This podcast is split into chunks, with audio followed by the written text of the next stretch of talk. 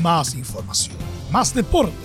Estadio en Portales ya está en el aire con su edición matinal. La primera de Chile, uniendo al país de norte a sur.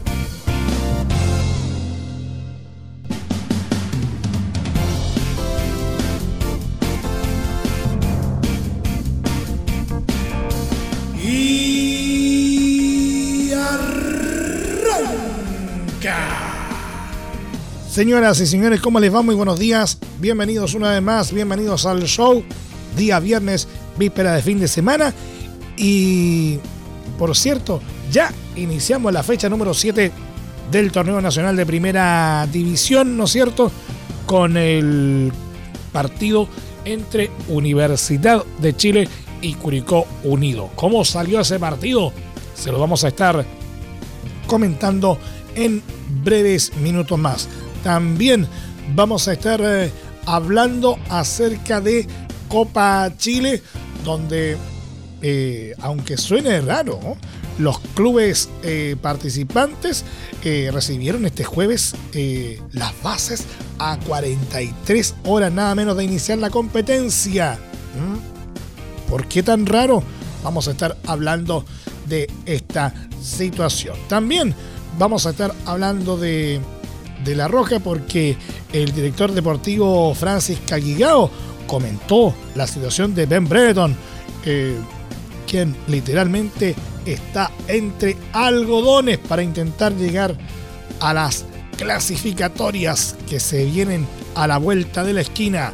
En Copa Sudamericana, hazaña fue lo logrado por Deportes Antofagasta en el Calvo y Ascuñán frente a la Unión Española. Vamos a estar hablando de ello también. Además, tenemos lo que fue la jornada de Europa League, que fue eh, muy mala para los eh, equipos eh, con participación de chilenos, lamentablemente.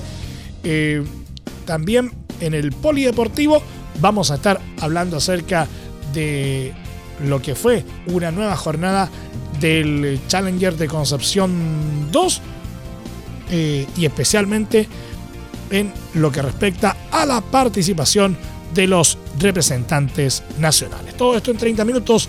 Arrancamos de inmediato porque esto se llama Estadio en Portales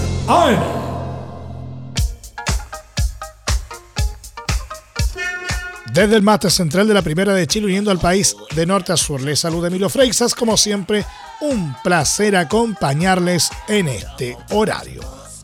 Universidad de Chile lamentó este jueves un empate 1 a 1 ante Curicó Unido en el Estadio Santa Laura en el arranque de la séptima fecha del Campeonato Nacional, resultado con el que encadenaron su cuarto partido sin poder ganar. Los azules no mostraron muchas mejorías respecto a sus últimos encuentros, pese a haber tenido mayor descanso por la suspensión de su duelo ante Unión Española, el equipo universitario se nubló por pasajes para llegar con peligro hacia el arco defendido por Fabián Cerda. De hecho, durante la primera etapa del compromiso fueron los maulinos los que estuvieron más cerca de abrir la cuenta. Rodrigo Holgado y Yerko Leiva contaron con un par de ocasiones con peligro, mientras que justo en la media hora de partido, Federico Castro sufrió con un gol anulado por una ajustada posición de adelanto de Byron Oyarzo al momento de la asistencia. La mejor aproximación del cuadro del Bulla se presentó a los 35 minutos cuando Cristian Chorri Palacios quedó en buena posición de remate en el área rival, pero antes de ejecutar su disparo fue frenado por un gran cruce de Franco Bechtold. Después del entretiempo, fue la U la que generó peligro nuevamente a través del Chorri, que a los 49 desvió un cabezazo en área chica frente a Cerda. Por su parte, los torteros avisaban con un remate de Castro que hacía trabajar a Hernán Galíndez. No fue hasta los minutos finales que el cotejo vio sus mejores momentos. A los 85 se cobró una mano penal de Matías Cajáis en el área curicana. Cobro que fue ejecutado por Ronnie Fernández para la apertura de la cuenta de la U. Reitero, todo ocurre arco norte. Fernández va a anotar, le va a pegar, le va a entrar, le va a pegar. Corre Ronnie Fernández, atención a punto marco, le va a pegar, remató un costado, tiro gol de la U. ¡Gol!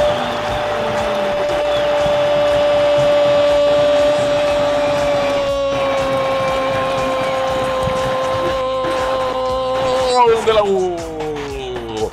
¡Gol!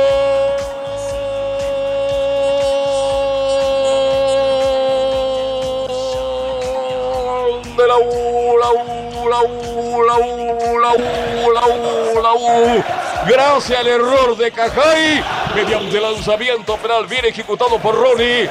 El arquero se fue a la izquierda, se la jugó Fabián Cerda a la izquierda. El balón a la derecha pegado al palo derecho. Y está ganando la U sin merecerlo. Está ganando la U mediante el expediente lanzamiento penal. Marcamos 42 minutos, 42 minutos, 42 minutos. Un la U, cero Curicó. Mediante penal marcó Ronnie, Ronnie Fernández para Universidad de Chile.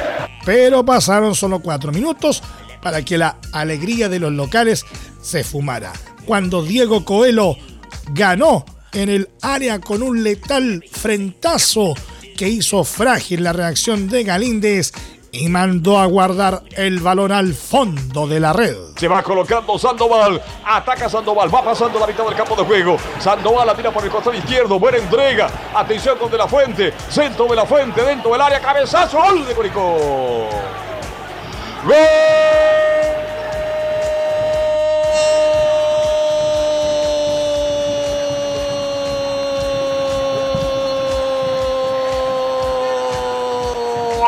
De Curicó vino el centro de la fuente. La pelota, atención, un centro largo, largo, largo, largo. Se quedó a la defensa del conjunto de Curicó. Atención, la pelota con el área de castigo. Ya parece, parece que es Coelho el hombre que marca. Es Coelho el hombre que marca para el equipo de Curicó. Cuando recién la U no supo aguantar, no supo aguantar esta ventaja. Y empata el conjunto de Curicó. De la fuente, desde la izquierda, reitero Gran centro. Entró Coelho, metió el frentazo y doblegó absolutamente al portero Galinde. El partido queda empatado. Atención ahora. Uno para Curicó, uno para Universidad de Chile. Las preocupaciones para los dirigidos por Santiago Escobar fueron mayores en los descuentos ya que en los 90 más 3 Pablo Aranguis fue expulsado con roja directa por una imprudente falta sobre Bechtold mientras que Galíndez tuvo una tapada heroica a Felipe Fritz antes del pitazo final. De esta manera, Universidad de Chile quedó en el décimo lugar con 7 puntos, teniendo en el horizonte su encuentro ante Unión Española. Curicó, en tanto, recuperó el tercer puesto con 11 unidades y su próximo desafío será recibir a Palestino.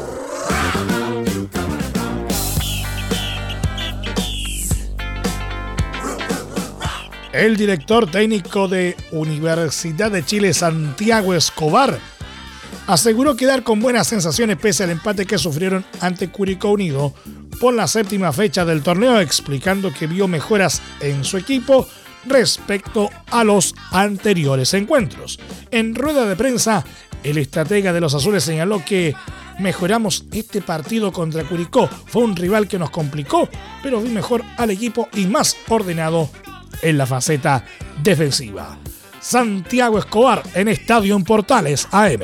El mayor problema que tuvimos nosotros en la primera etapa, lo comparto, perdimos muy rápido el balón y la idea era eh, hacer muchos más pases consecutivamente, pero eh, ese ímpetu, esas ganas, esa aceleración te lleva a perder precisión, pero ya después en el segundo tiempo creo que eh, fue un partido mucho más parejo, más equilibrado, con acciones para nosotros, acciones para ellos en cuanto al juego. Ellos tuvieron la del gol, un remate de media distancia y una al minuto 39-40 que salvó Hernán Galíndez.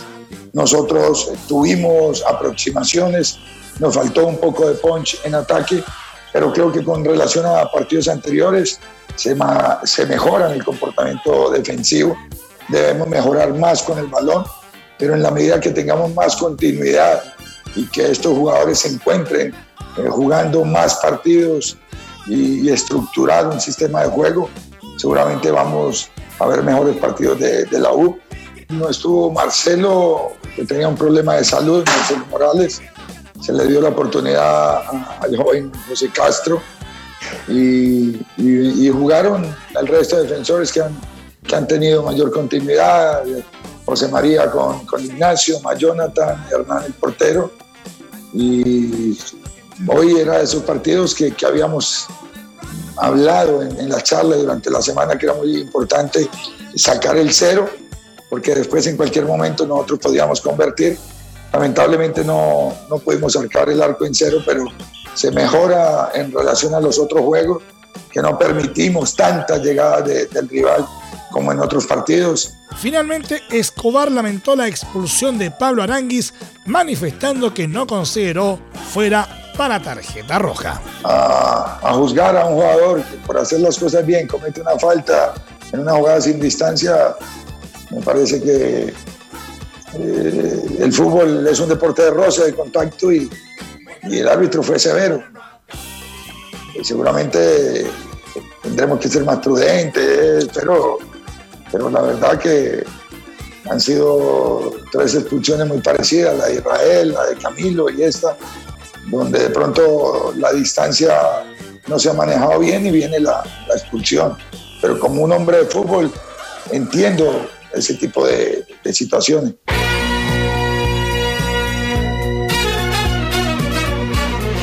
Los clubes del fútbol nacional en una insólita situación recibieron este jueves a 43 horas de iniciar la competencia las bases de la Copa Chile 2022. El torneo que arrancará este sábado 19 de marzo se disputará a partido único durante la primera y segunda fase, además de la gran final.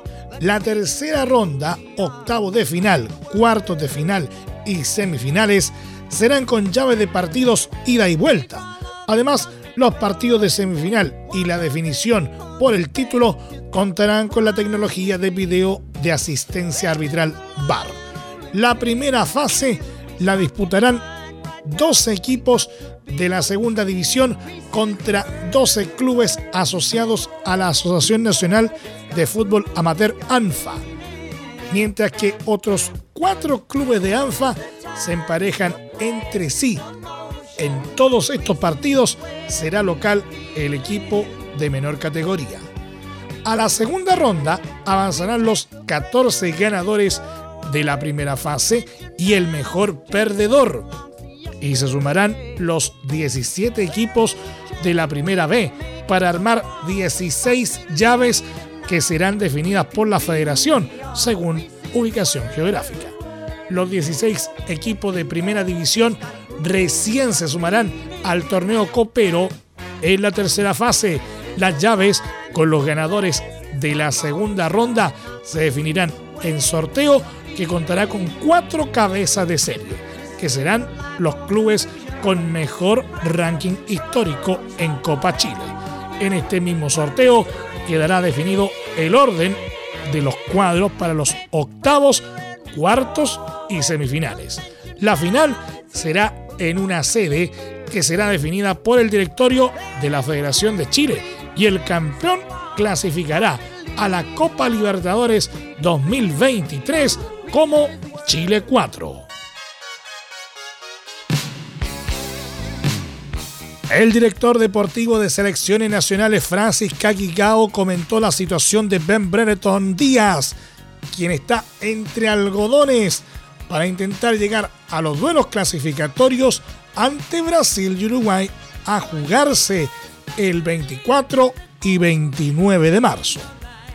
Francis Caigao en Estadio en Portales AM. Ben va progresando, si bien es verdad que en un principio eh, la planificación y el acuerdo al que llegamos, al que llegué con el Blackburn fue para que Ben pudiera estar aquí el día 18 para poder ser primero evaluado y después trabajar eh, y seguir recuperándose con nuestra área médica.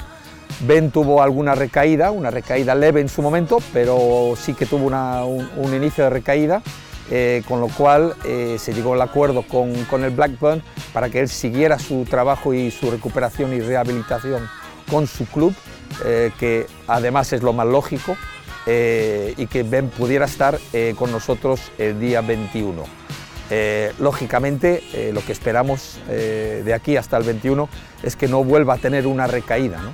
porque estamos hablando de una lesión eh, que, bueno, que, son complicadas, eh, estas lesiones, eh, zonas semitendinosas y, y lógicamente tendremos que estar al tanto de, cada momento de su recuperación. Estamos en contacto con Ben y yo estoy en contacto con el Blackburn todos los días. Pero bueno, por ahora vamos a esperar y a ver si, las noticias son positivas y puede estar con nosotros el 21. Después ya veremos su estado eh, y, si podrá estar o no en ese primer partido eh, y si no podrá estar, pues por lo menos intentar tenerlo para el segundo partido, pero lógicamente en cuanto llegue aquí ya estará en manos del cuerpo médico eh, y vamos a esperar que las noticias sean positivas. Por su parte, desde el Blackburn Rovers no ven con buenos ojos la venida del chileno a la roja, pero no tienen opción de retenerlo al ser fecha FIFA, en la que la escuadra de Martín Lazarte se jugará su paso al Mundial de Qatar 2022 o al repechaje. Entre Marco Grande y Marco Chico, media vuelta y vuelta completa. Escuchas Estadio en Portales en la Primera de Chile, uniendo al país de norte a sur.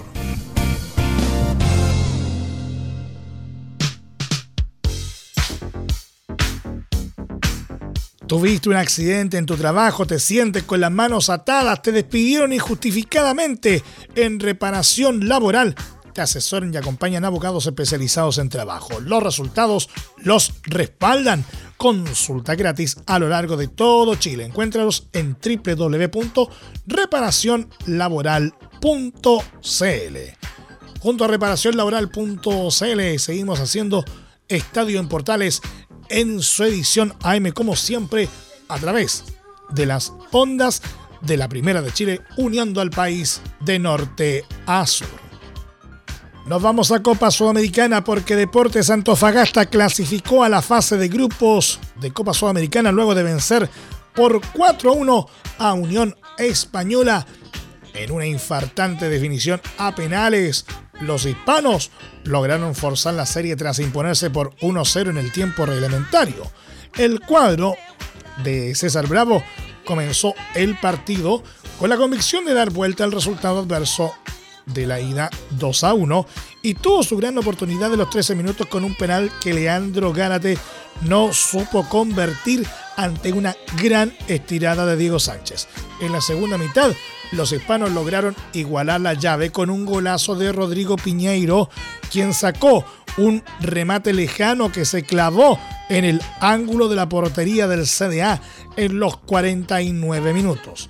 Posteriormente, el equipo local aumentó su intensidad e hizo figura al arquero Luis Mejía, quien tuvo hasta tres intervenciones notables, mientras que Unión Española se replegó y conformó con el empate para llevar la definición a penales.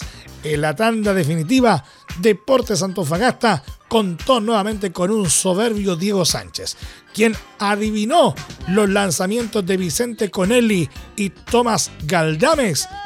Los Pumas no fallaron y festejaron con el 4-1 final, obra de Jason Flores.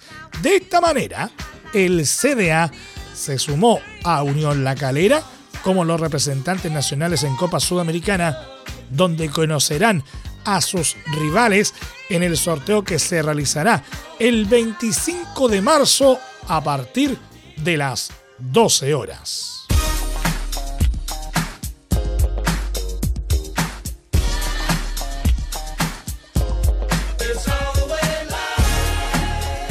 Real Betis se despidió de forma muy dolorosa en octavo de final de la Europa League tras sufrir un autogol de Guido Rodríguez en la última jugada de la largue contra Eintracht Frankfurt.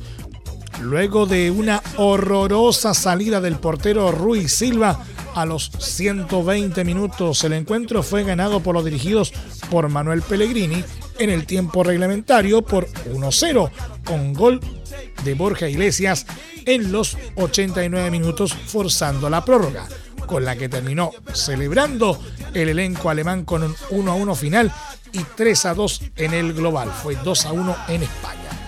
En el tiempo suplementario, bien lo pudo ganar la escuadra bética, dado que el propio Panda Iglesias estrelló un cabezazo en el travesaño de los germanos, aunque para ser justos, los locales tuvieron dos tiros en los palos en los primeros 45 minutos.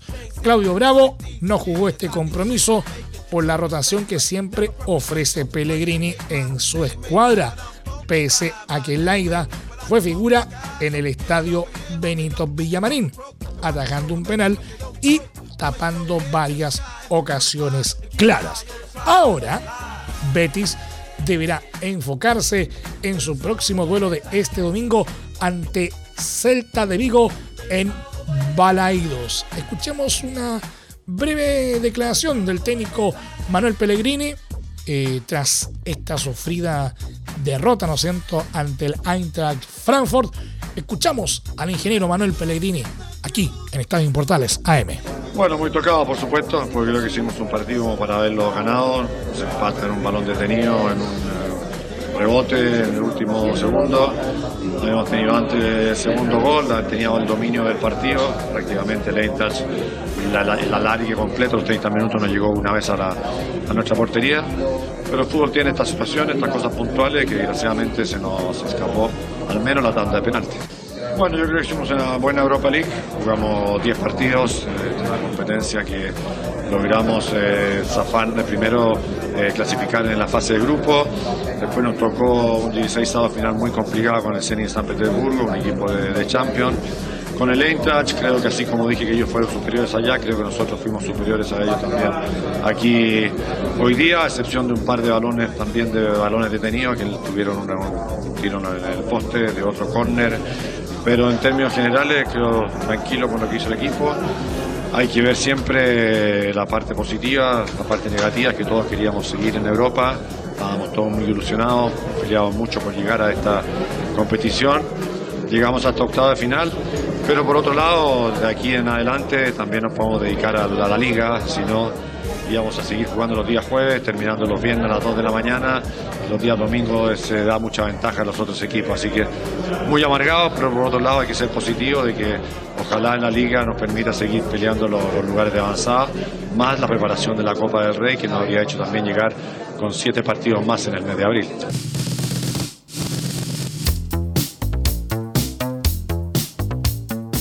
Y nos vamos a nuestro querido polideportivo porque el chileno Tomás Barrios, número 145 del ranking ATP, respondió a las exigencias este jueves en el Challenger de Concepción 2, dando un paso a los cuartos de final del certamen tras derrotar al francés Corentin Denoli, número 456. En tan solo una hora y diez minutos de juego, la raqueta nacional se quedó con la victoria en sets corridos por parciales de 6-2 y 6-3. Fue una buena presentación del chiganejo, haciendo valer la diferencia en la clasificación y generando quiebres en ambos parciales que le permitieron encaminarse sin mayores dificultades hacia el triunfo.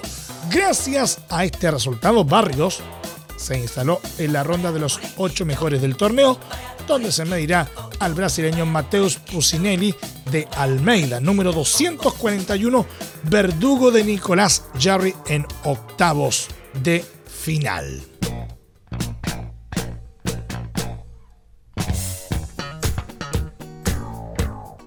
Y precisamente el tenista chileno Nicolás Jarry, número 142 del ranking ATP, sigue sin poder encontrar regularidad en la temporada 2022 y quedó eliminado en octavos de final del Challenger de Concepción 2 a manos del brasileño Mateus Pucinelli, número 241. El nieto de Jaime Fillol, cuarto sembrado del torneo penquista, tuvo un opaco partido y perdió por parciales de 6-4, 3-6 y 6-3 en dos zonas y 16 minutos de juego. El chileno vive un difícil principio de año donde solo ha ganado dos partidos.